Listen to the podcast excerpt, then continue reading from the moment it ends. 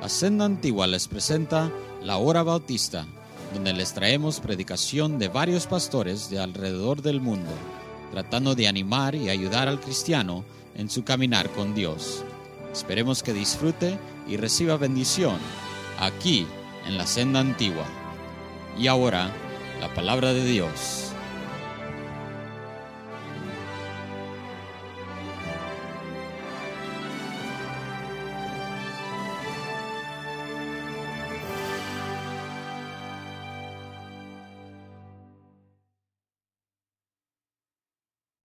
Capítulo 9, versículo 35, 36. Bueno, son, son cuatro. Vamos a leerlos alternadamente. Yo voy a leer el versículo 35. Ustedes me acompañan el 36, yo el 37 y luego todos juntos, versículo 38. Recorría Jesús todas las ciudades y aldeas, enseñando en las sinagogas de ellos y predicando el Evangelio del reino y sanando toda enfermedad y toda dolencia en el pueblo. Todos juntos y al ver las multitudes tuvo compasión de ellas porque estaban desamparadas y dispersas como ovejas que no tienen pastor. Entonces dijo a sus discípulos, a la verdad, la mies es mucha, mas los obreros pocos. Leamos ese todos juntos. Pues al Señor de la mies que envíe obreros a su mies. Quiero que noten ese versículo 37 y 38 donde vamos a enfocarnos. Ese dicho que dice el Señor, note a quién se lo dijo. Se lo dijo a sus discípulos. Hermanos, es importante que entendamos que el Señor no descubre o revela algo a alguien que no tiene interés. Dios no revela sus tesoros y especialmente lo que Él intenta hacer a alguien que no tiene interés. Espero que aquí tenemos no solamente cristianos, sino discípulos de Jesús. Un discípulo es alguien que sigue a Jesús, seguidores de Jesús. En sí el título cristiano es eso, es alguien que sigue a Cristo. Entonces Jesús les dice a sus discípulos, a la verdad la mies es mucha. La mies es mucha. Pero Jesús también dijo, los obreros, pocos. Los obreros, pocos. Quiero hablarles esta tarde, esta mañana, sobre la mies es mucha, mas los obreros, pocos. Padre, bendice tu mensaje. Quisiera, Padre, comunicar esa verdad, Señor, con denuedo, con poder con tu Espíritu, Padre. Bendícenos ahora, te lo pido en el nombre de Cristo. Amén.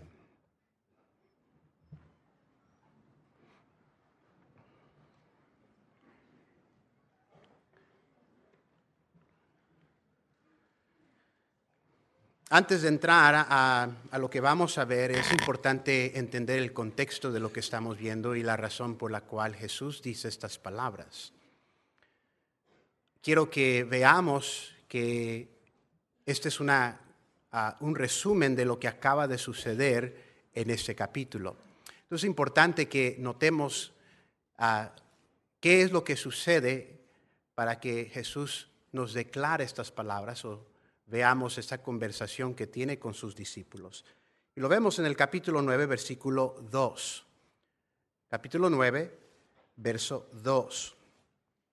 Y sucedió que le trajeron un paralítico tendido sobre una cama, y al ver Jesús la fe de ellos, dijo al paralítico, ten ánimo, hijo, tus pecados te son perdonados. Qué interesante, versículo 2, la Biblia nos dice que traen un paralítico a Jesús. Y al traer a este paralítico, la Biblia nos dice que Jesús les dice esto. Ahora, la necesidad del paralítico es, necesita caminar. Muchos de nosotros venimos a la iglesia y el Señor necesita más lana. Tú sabes, Señor, que la razón que estoy aquí es que quiero que cambies a este viejo. Tú sabes, Señor, la realidad, hermanos, es que no hay nadie que conoce mejor nuestra necesidad que Dios. Y cuando trajeron a este paralítico, no fue lo primero que dijo, levántate y anda, sino que le dijo, tus pecados te son perdonados. La necesidad más grande de cada persona en este cuarto es que vivamos sin pecado. Vivamos sin pecado. Cada pecado tiene consecuencia. Y si no hay perdón de pecados, hermano, nos espera una gran condenación.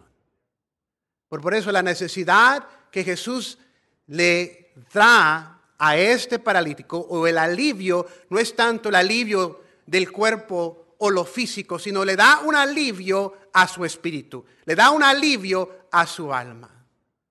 Nosotros necesitamos ese alivio, esa paz que solo Dios puede dar por medio de su perdón. Y le dice, ten ánimo, hijo.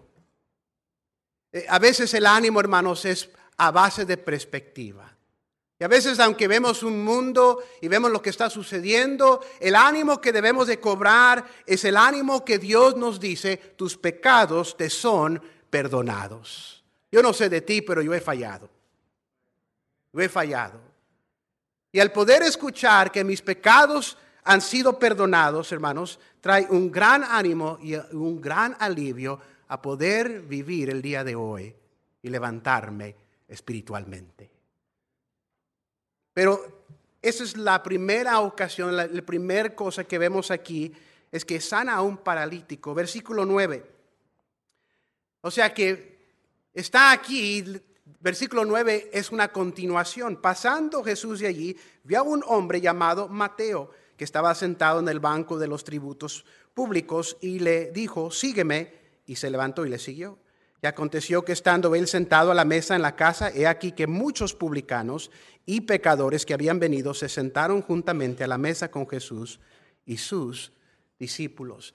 Ahora acaba de sanar está pasando y ve a un publicano, era un judío que colectaba los impuestos para los romanos.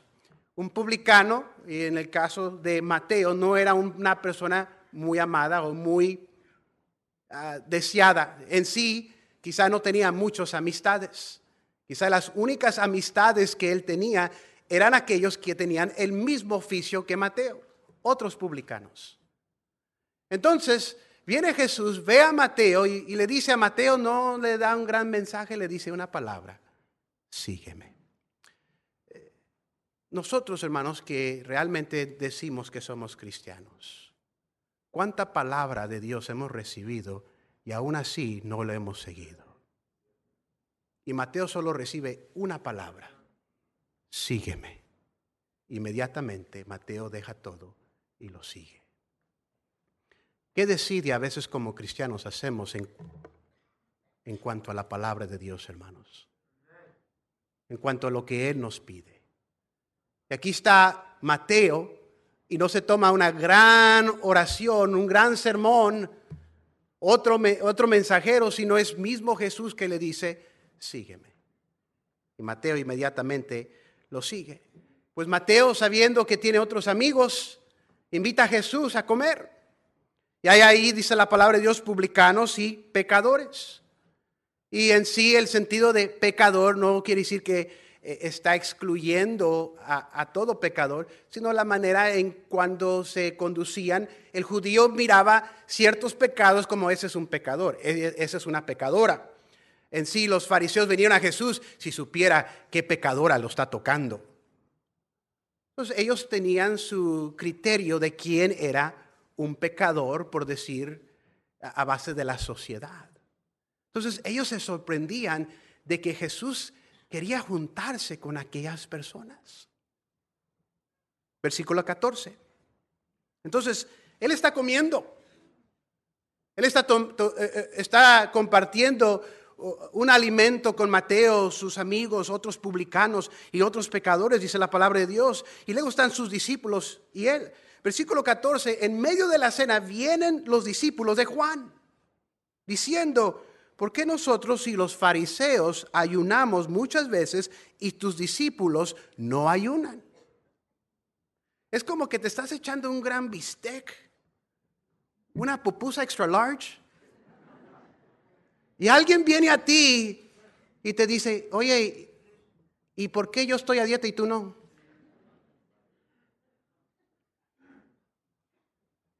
En medio del alimento le dicen a Jesús, ¿por qué nosotros ayunamos y ustedes no solamente comen? Ustedes, híjole, ya estoy viendo lo que están comiendo aquí. Versículo 18. Mientras Él les decía estas cosas, porque Jesús les instruye la razón, dirá, vendrá el tiempo para ellos que ellos van a tener que ayunar. Pero el versículo dice, mientras él les decía estas cosas, vino un hombre principal y se postró ante él diciendo, mi hija acaba de morir.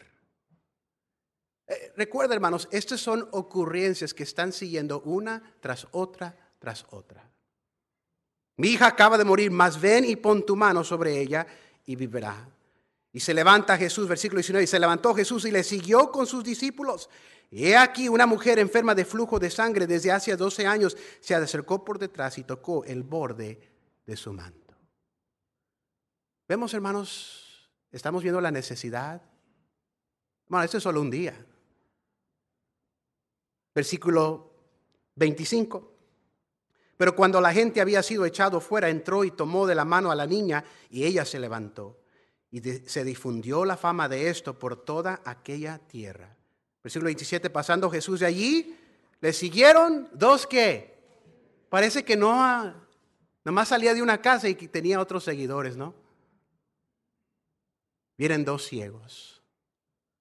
Ten misericordia de nosotros, hijo de David. Jesús los sana el versículo 30, me gusta lo que le dice Jesús eh, a los ciegos.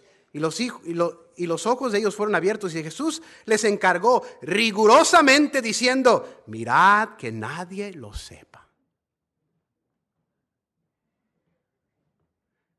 Como diciéndole a, el esposo le compra un vestido nuevo a la esposa y le dice, mirad que nadie lo sepa. A veces no lo tenemos que decir con palabras, a veces solamente con nuestras acciones. Porque le voy a decir una cosa, de que todos sabían que estos eran ciegos, todos sabían. Pero imagínense viendo dos ciegos corriendo en la carretera, nos vamos a sorprender de eso. Pero estos, dice el versículo 31, pero salidos ellos divulgaron la fama de él por toda aquella tierra. Mientras salían ellos, he aquí, le trajeron un mudo endemoniado. Hermano, vemos una tras otra, tras otra. Y es por eso que vemos el versículo 35, donde dice, recorría Jesús todas las ciudades y aldeas, enseñando en las sinagogas, predicando el Evangelio y sanando toda enfermedad y toda dolencia en el pueblo.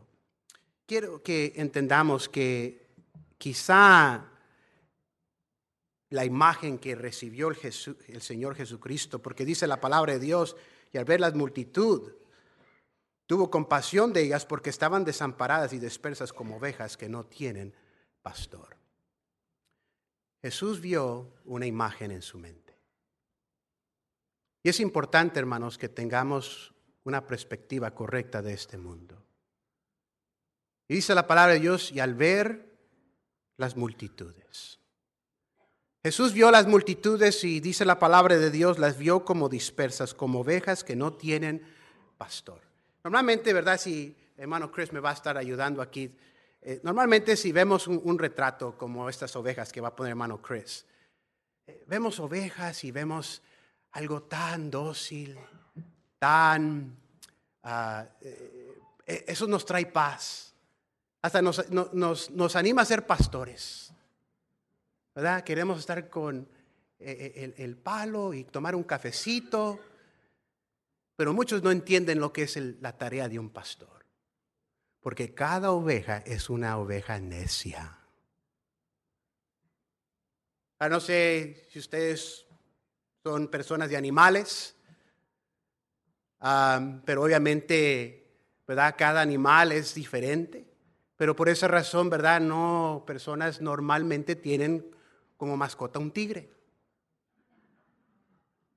Algunos, ¿verdad? Quieren tener un chango, ¿verdad? Quieren tener diferentes cosas.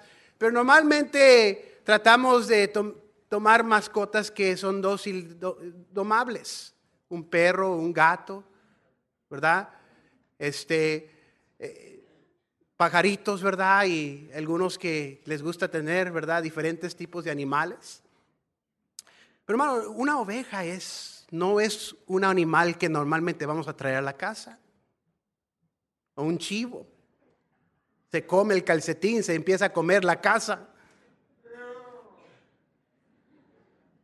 Y cuando vemos un escenario de ovejas, pensamos algo con quietud, pensamos, wow. Pero bueno, lo que el Señor llega, recuerden que Jesús fue 100% Dios y, y Jesús fue 100% hombre. Al final de este día, yo creo que el Señor estaba exhausto. Y dice, las ovejas no tienen pastor están dispersas. Change that picture. Voy a enseñarles unas fotos de las ovejas. Vimos en un mundo, hermanos, donde las ovejas están dispersas. Tú y yo no, no, no, no es amenazado ser cristiano, pero aquí están estos que van a ser decapitados por su cristianismo. Eso es lo que ve Jesús. Next picture, please. Lo que ve Jesús es gente que no tiene ni dónde quedarse, evacuando Siria. Eso está sucediendo ahorita, hermanos. Eso es lo que ve Jesús. Next picture, please. Next picture. Esto es lo que ve Jesús. Ovejas que no tienen dirección, no tienen pastor. Next picture. Esto acaba de suceder aquí cerquitas. A veces decimos, bueno, what do we need? ¿Qué necesitamos? O necesitamos más leyes para las pistolas. Más leyes para la gente que está entrando a este país. No, Jesús dijo, es claro, las ovejas están dispersas necesitan un pastor. Next picture. Esta semana sucedió esto. Este joven que se llama Ethan Couch tiene una enfermedad que se llama afluenza. Yo nunca había escuchado esta enfermedad hasta reciente y este mes empecé a leer. ¿Sabe lo que es la afluenza? Afluenza es un niño que creció en un hogar rico y no sabe el bien ni el mal. Eso se llama la enfermedad.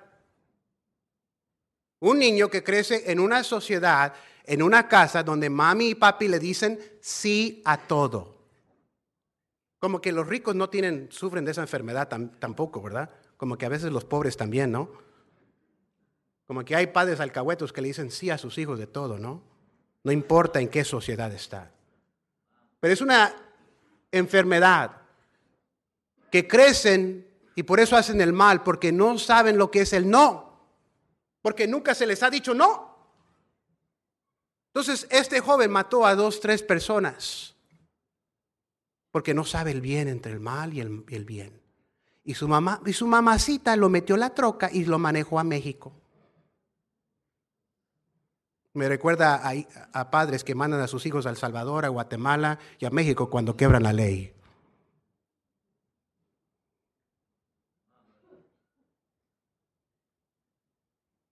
Esa es la sociedad que vivimos hoy en día, hermanos. Visitamos, necesitamos entender de que Jesús llega al fin y ve estas necesidades. Y por eso es cuando dice, a la verdad, la mies es mucha, mas los obreros pocos. Next picture, please, or next slide. Dice la palabra de Dios en 2 de Timoteo, y lo puse para ahorrarnos un poquito de tiempo, pero lo importante aquí que tenemos que entender, hermanos, es que hay una gran necesidad que se tiene que comunicar. Se tiene que comunicar.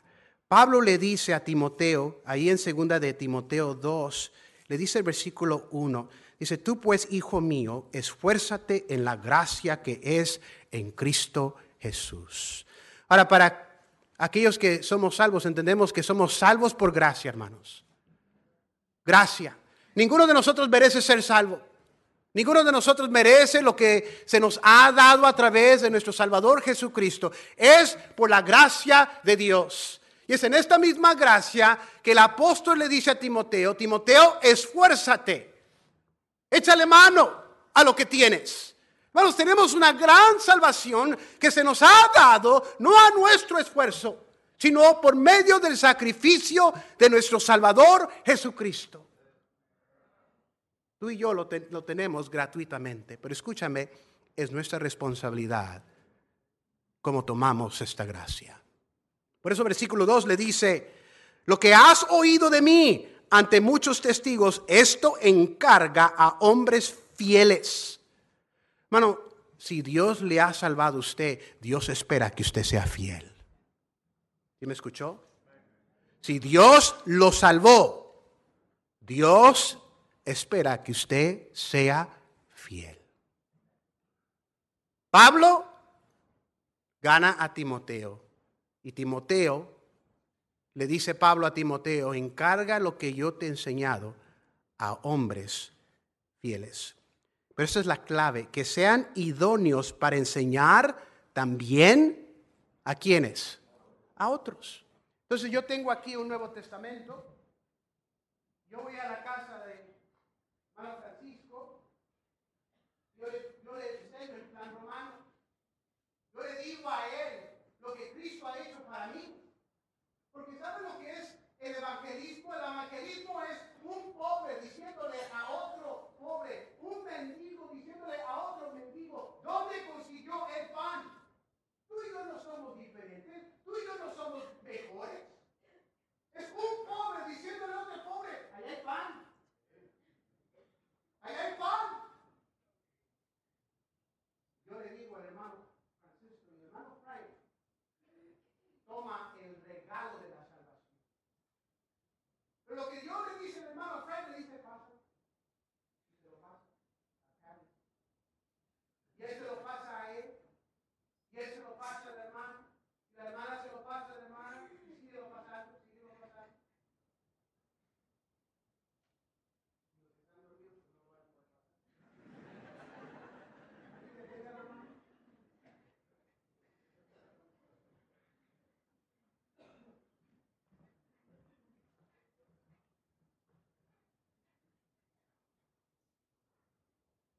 Si no lo pasamos, el que está siguiente no lo recibe.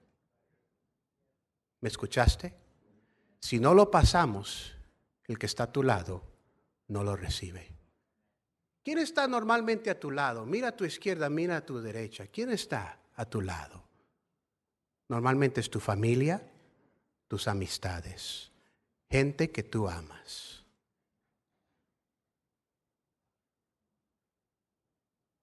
¿Sabes por qué Dios te da lo que te da? Te da un regalo no para que lo detengas. Te da un regalo para que lo compartas.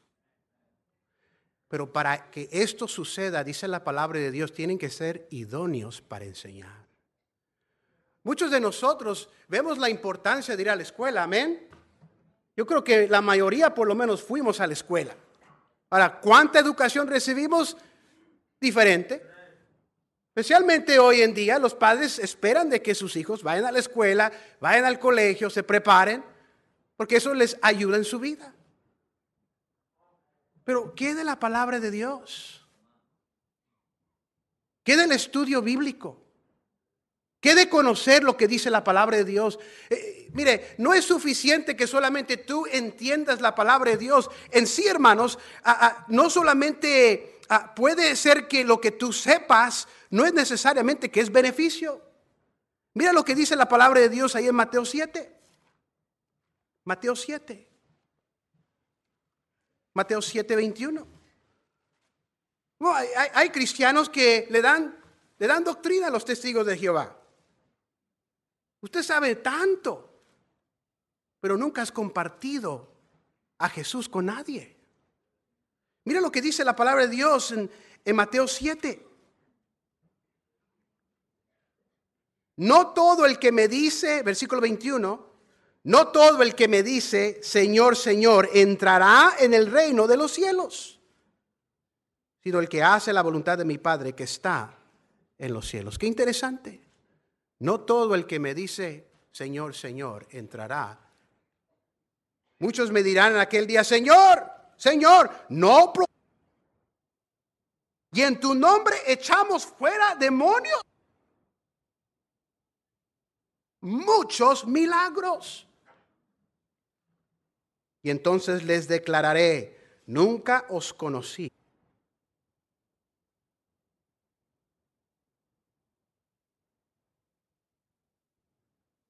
Pero Señor, yo conozco tanto de la... No es suficiente decir, bueno, yo conozco, yo... Eh, lo importante de lo que conocemos, hermanos, es cómo comunicamos lo que conocemos. Eh, por eso la palabra de Dios nos dice, nos habla del, fruto del Espíritu. Y Jesús nos dice, los conoceréis por sus frutos. Bueno, cualquier persona puede pararse y decir, yo soy cristiano. Yo conozco quién es Dios. Yo sé quién es Jesús. Pero verdaderamente el que trae el cambio en nosotros es Dios. Solo Dios. Es Dios quien salva. Es Dios quien nos transforma. Por eso dice la palabra de Dios, los conoceréis por sus frutos. Si no tenemos el fruto del Espíritu, hermanos, no tenemos el Espíritu. Es claro. Por eso tanta gente va a la iglesia y se pone, eh, se, se vuelve religiosa. Aunque aquí se predique la verdad, hay muchos que no han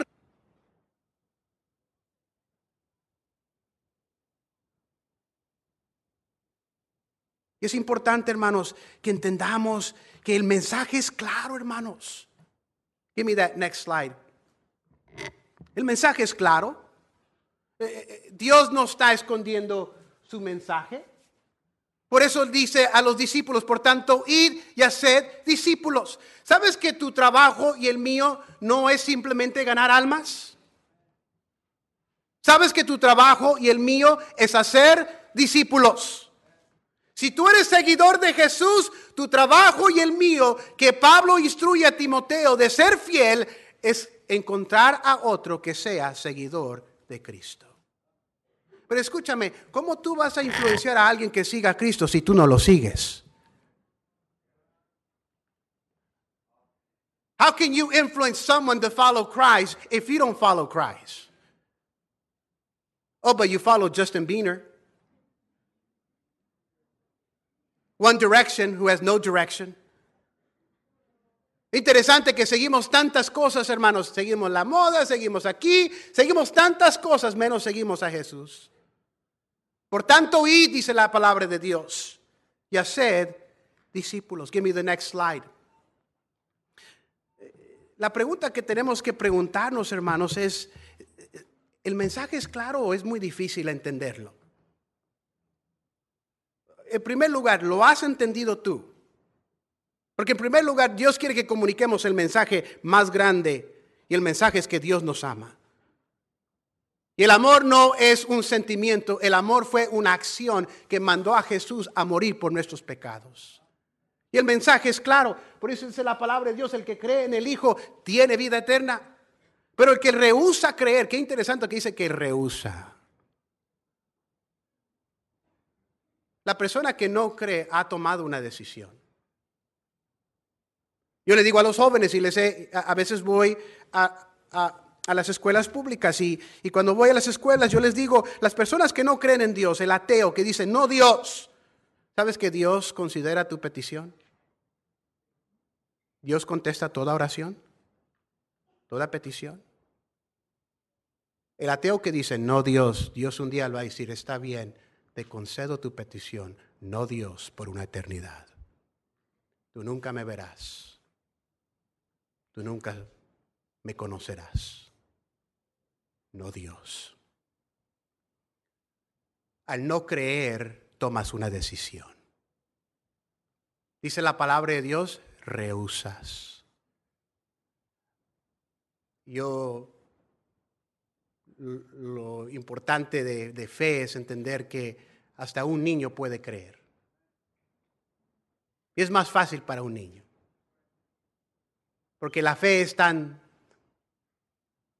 tan ah, sencilla, hermanos, que dice la palabra de Dios, que Jesús dice que si tuvieras fe como un grano de mostaza, una semilla de mostaza, podrás mover una montaña. No está hablando que tú la mueves, es que Dios la mueve. Dios la mueve. Pero a veces, hermanos, nos vemos tan viejos que ni lo más simple entendemos. Recuerdo que hicimos una, no me acuerdo qué era, pero una adivinanza. Y se reporta de que, casi el 90% de los muchachos de 5 años la agarraron. Y solo el 10% que estudiaron en Harvard la pudieron contestar. Porque era tan fácil.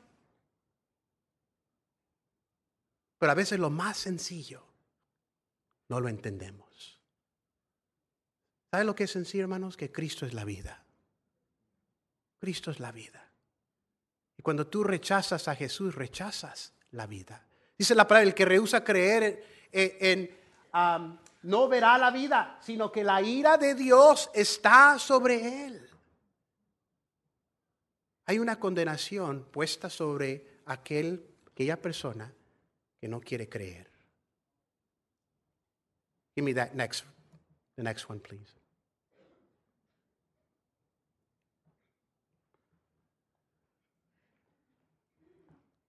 Recuerdo visitar una familia y esta familia me dijo, pues nosotros estamos orando por mi mamá. Y yo dije, ¿y, y dónde está su mamá? Quizá yo puedo ir a orar. Y me dijo, no, mi mamá falleció. Pero nosotros estamos orando para que ella salga del purgatorio.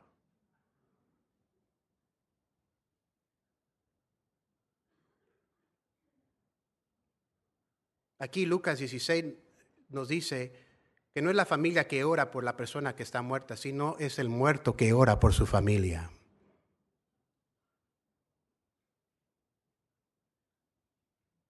No hay purgatorio. Hay infierno y hay cielo. El que rehúsa creer se va al purgatorio, un time out.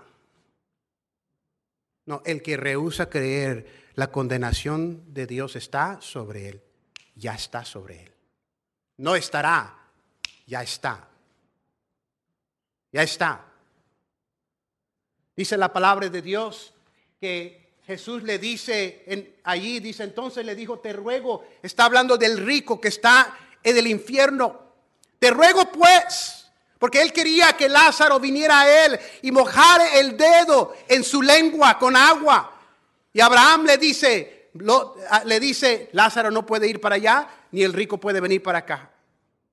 Recuerda que tú recibiste los bienes, tú recibiste lo que tú quisiste.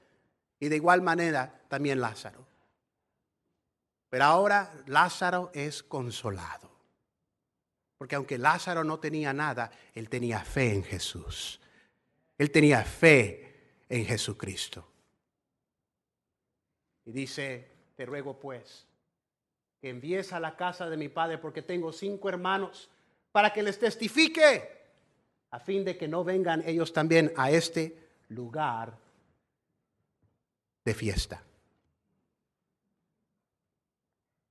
Los musulmanes, la nación de la religión de Islam cree que cuando se explotan se van a un paraíso. Pero Jesús nos habla de alguien que estaba en un lugar de tormento. El apóstol nos dice en el libro de Romanos capítulo 1, versículo 15. Hermano, e-, es claro el Evangelio. No solamente es claro el Evangelio, es confiable el Evangelio. Es, es confiable. No puedes, no tienes que dudar de Dios. Dios no es hombre para mentir, dice la Escritura. Todo lo que Dios dice se hará. Es confiable, pero no solamente es confiable, pero tiene resultados, cambia vidas. Y el apóstol estaba tan entregado al Evangelio que dice el versículo 14, a griegos y a no griegos, a sabios y a no sabios, soy deudor. El apóstol dijo, soy, estoy obligado. Estoy obligado. Pero yo te voy a decir una cosa, cuando te levantas en la mañana, ¿tú estás pensando ir al trabajo o no ir al trabajo? Tú vas al trabajo. Porque ¿sabes qué? Porque tienes deudas.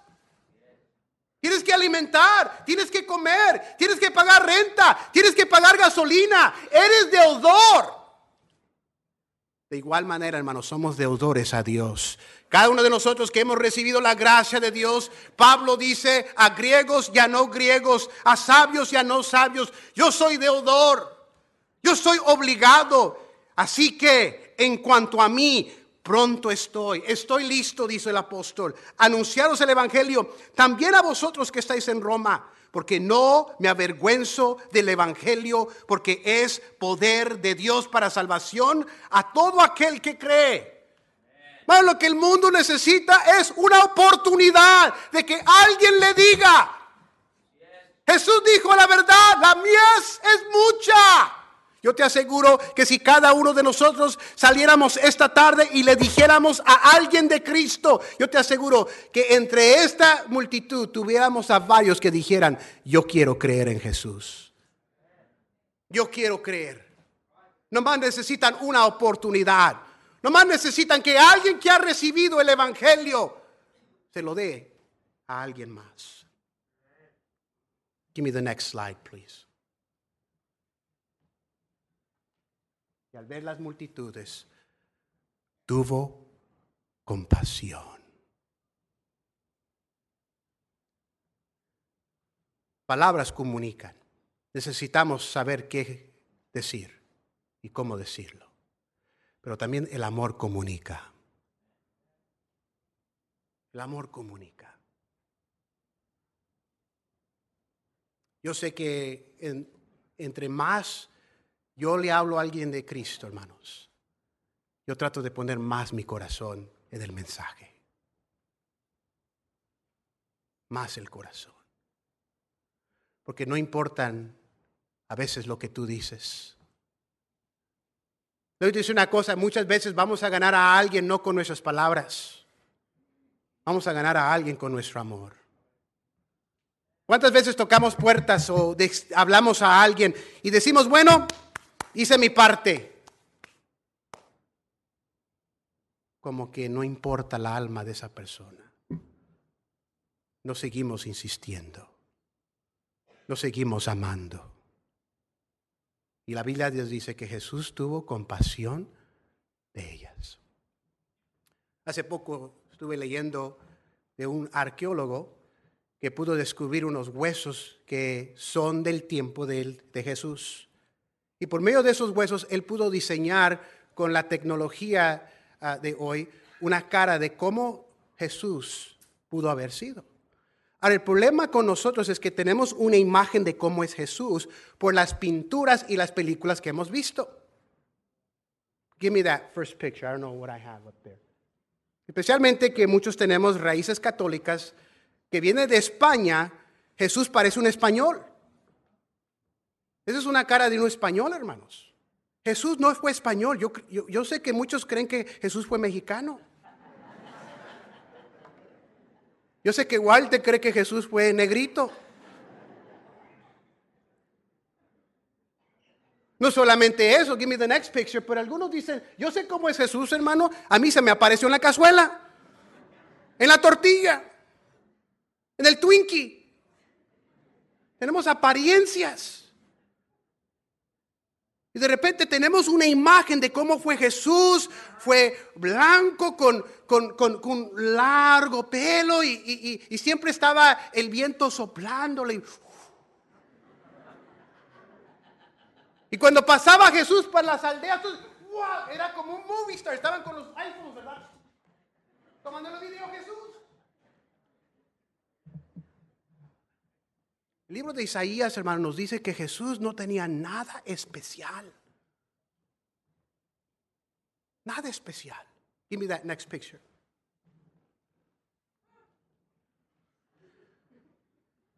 Give me the next one.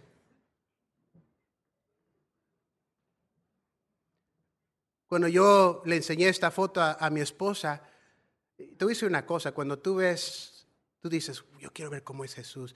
And then you see this picture, like, ah, no, eso no es Jesús. No, ese no es Jesús.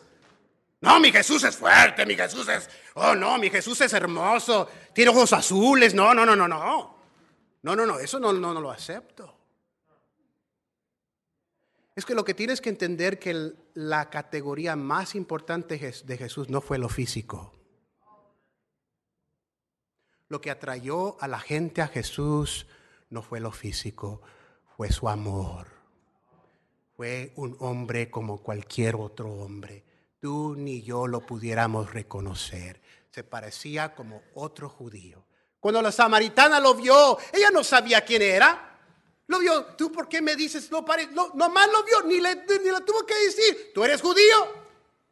Cuando ves un chinito, no, tú, tú, tú eres mexicano, no le estás diciendo eso. Tú le estás diciendo donto y tú le estás hablando en chino también. Cuando tú ves la apariencia de alguien que es lógico, tú dices, no, pues este es de allá. Cuando la samaritana vio a Jesús, no vio nada especial en él. Pero cuando Jesús empezó a tratar con ella, entonces ella entendió lo especial que era Jesús. Lo especial, hermanos, que tenemos del Evangelio a veces no es como, mira, mira cómo me he visto, yo voy a la iglesia bautista Montecito, cómo tratas a la gente, cómo muestras el amor, cómo dedicas tu tiempo a decirle a otros. Lo especial de Jesús, dice la palabra de Dios, que tuvo compasión de ellas. Ese fue un día en la vida de Jesús. Nomás salía de una puerta y había otra persona en necesidad. Normalmente, hermanos, vemos necesidad y huimos de necesidades, porque tú y yo tenemos necesidades. Pero Jesús no fue así. Él dio tiempo, recursos, esfuerzo para llenar la necesidad de otros. ¿Por qué? Porque tuvo compasión de ellas. ¿Sabe lo que nos hace falta, hermanos? Compasión. Compasión. Give me the next one, please. Entonces dijo Jesús a sus discípulos, a la verdad, la mies es mucha, mas los obreros pocos. Por último, él dice, rogad, rogad. ¿Recuerdan cuando Marta estaba afanada y turbada? Estaba con la lengua por fuera. Y viene a Jesús y le dice, te ruego que le digas a esta que no sirva para nada, que me venga a ayudar.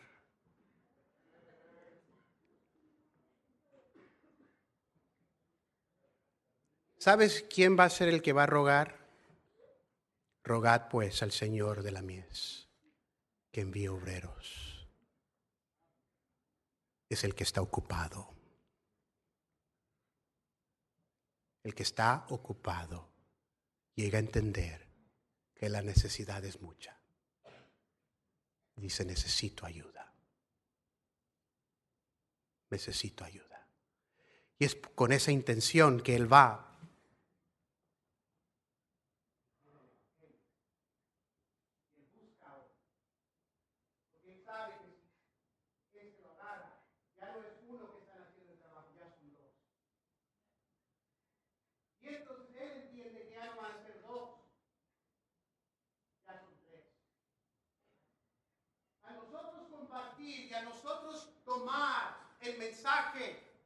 y entender que es claro y es confiable y tiene poder. Le decir una cosa, hermanos, el problema no es el mensaje, el problema es el mensajero. Dios está en el área de multiplicación. Cuando estemos en el cielo, hermanos, vamos a ver la gran obra de Dios. ¿Sabes cuál es la gran obra de Dios? La Biblia dice que Él hizo los cielos y la tierra en seis días. Seis días.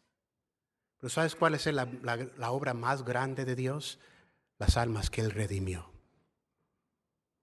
Give me that last picture, Chris. Can you help me? The last right there. That's a good one.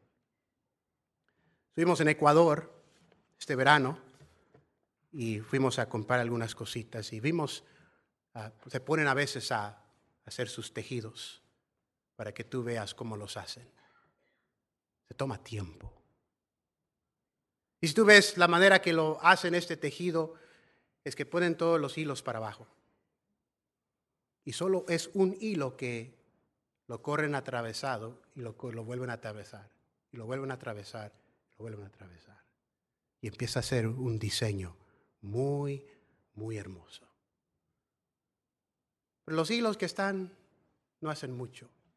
Es solo un hilo que hace todo el trabajo. Los otros nomás están al lado. Tú y yo somos esos hilos, hermanos. Estamos en nuestra posición. Y es Dios, a través del tiempo de la historia, que está haciendo un bordado. El libro de Apocalipsis dice la palabra de Dios que van a haber una multitud de almas que van a traer honra y gloria a Dios. Cuando tú ves los hilos no hay nada especial. Hermano Pavón, atrás de esa puerta está una bolsa, me la trae por favor. Le pedí a una de nuestras jovencitas que participó en Fine Arts, que hizo un bordado, y se lo pedí prestado.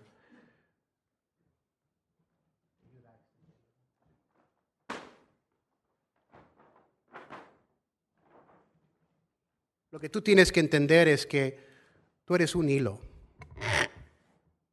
Tú eres un hilo. Tú eres un hilo. Dios está trabajando en ti. Porque un día Jesucristo va a presentar a su Padre la obra redentora.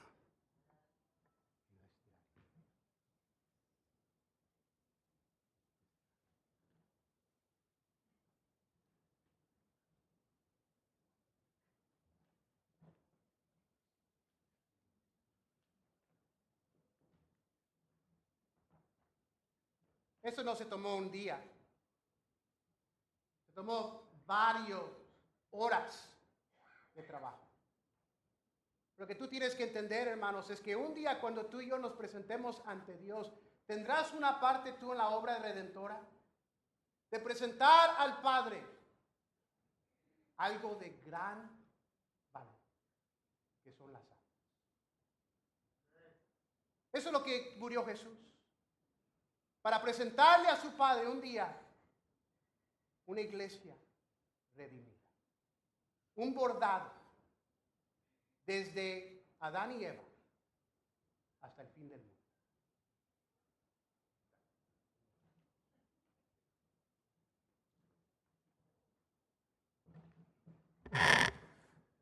La verdad, la mies es mucha. Es mucho el trabajo. Ya se quiere cobijar, ¿verdad?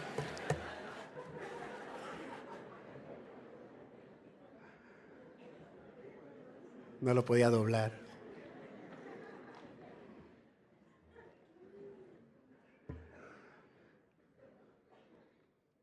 Termino con decirles, hermanos,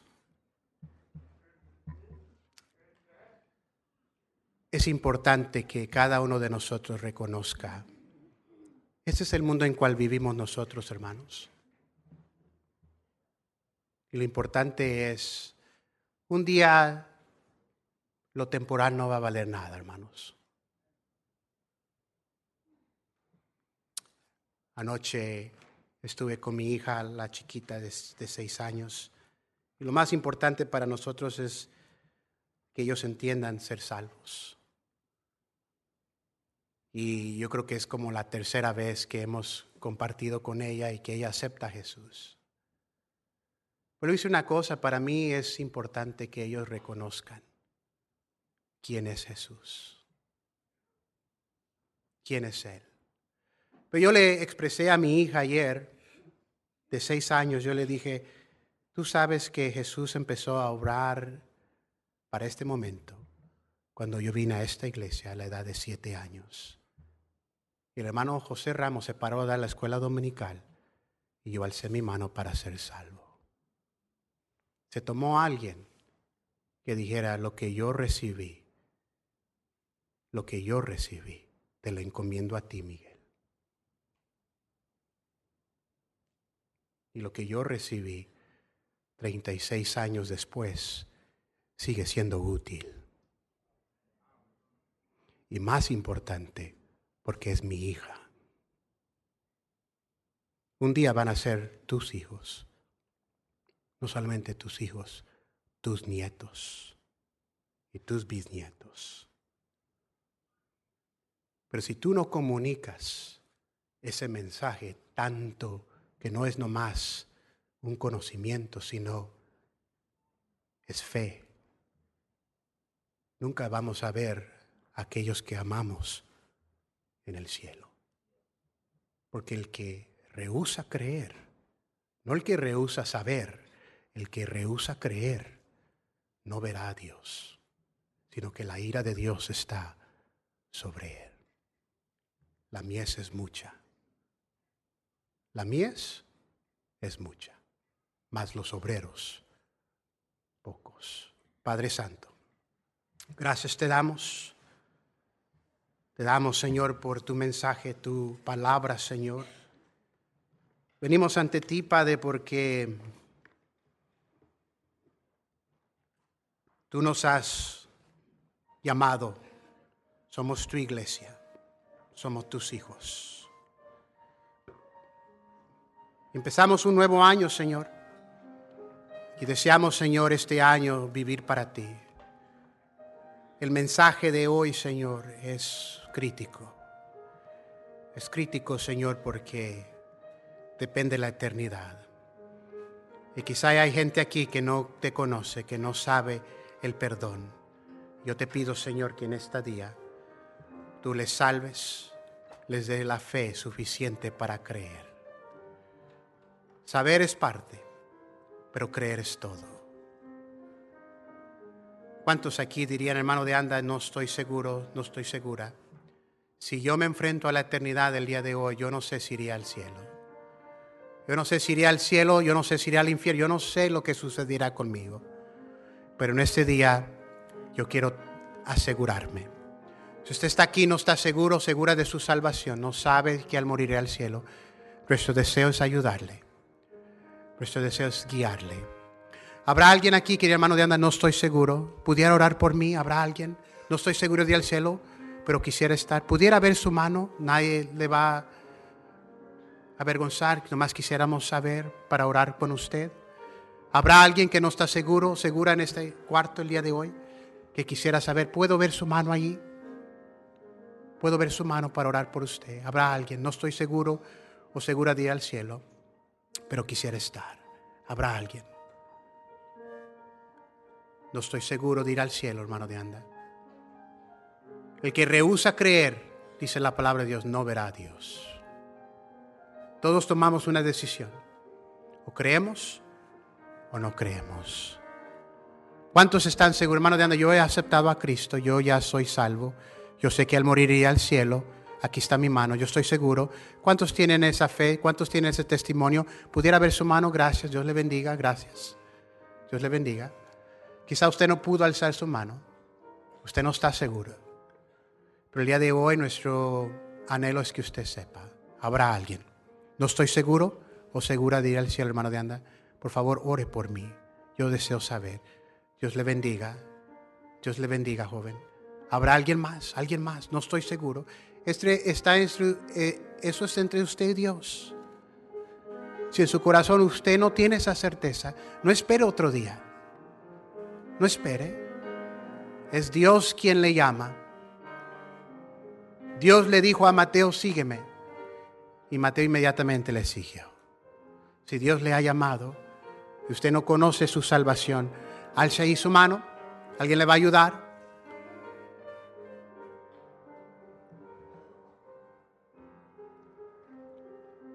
Alguien más. ¿Cuántos cristianos pudieran decir, hermano, Dios me ha hablado? La mies es mucha, los obreros pocos. Y la Biblia nos dice que Jesús tuvo compasión. Quizá lo que nos falta, hermanos, es compasión. Y la razón que no hay compasión es que vivimos en nuestro mundo, nuestro mundito de cristiano nuestro mundito de comodidad. Y la realidad es que no entendemos el mundo perdido que está literalmente allá afuera. Pero cuando tú empiezas a ver lo que realmente está sucediendo en este mundo, estás obligado. Estás, eres deudor. Porque es un pobre diciéndole a otro pobre de su pan. ¿Cuántos dirán, hermano de anda? Dios me ha hablado. Dios me ha hablado el día de hoy. Puedo ver su mano. Dios le bendiga, Dios le bendiga, Dios le bendiga. Dios, aquí está mi mano, la mano de tu pueblo, Señor. Señor, no somos lo que debemos de ser.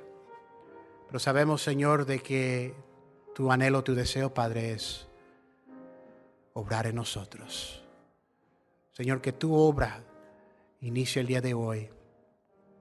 Que cada una de nosotros, Señor, el lugar que tú tienes para nosotros, sí, que nosotros nos veamos, Señor, como como Timoteo. Que tú puedas confiarnos, Señor, con tu palabra, con tu evangelio, con tus buenas nuevas, y que podamos enseñar, instruir a otros a que te conozcan. pido, Padre, por esta iglesia, te pedimos por nuestro pastor durante este tiempo, Padre, que estés con él. Fortalécelo, Señor, la hermana Salazar, fortalece tu iglesia Ayúdanos, Señor, a ser unos en mente, unos en corazón, unos en propósito. Te lo pido todo esto, Padre, en el nombre de Cristo. Amén.